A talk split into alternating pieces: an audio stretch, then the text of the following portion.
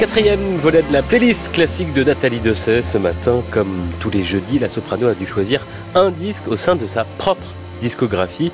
Et comme depuis le début de la semaine, elle a opté, Nathalie Dessay, pour un fil rouge cinématographique. J'aurais pu euh, en choisir plusieurs. Euh, notamment, j'aurais pu choisir euh, la très belle version du, cinéma de Claude Nougaro que Yvan Cassard m'a écrite. Mais je, me disais que ça serait bien d'écouter encore un peu de voix lyrique. Du coup, euh, j'ai choisi euh, l'Ave Maria que Philippe Rombi euh, m'avait écrit pour le film Joyeux Noël de Christian Carion. Cet Ave Maria, je, je le trouve vraiment magnifique. J'avais beaucoup aimé le film. Euh, j'étais à l'époque euh, la voix chantée de Diane Kruger, ce qui est étrange parce que je, je trouvais pas que ma voix correspondait à Diane, mais en même temps ça marchait assez bien dans le film.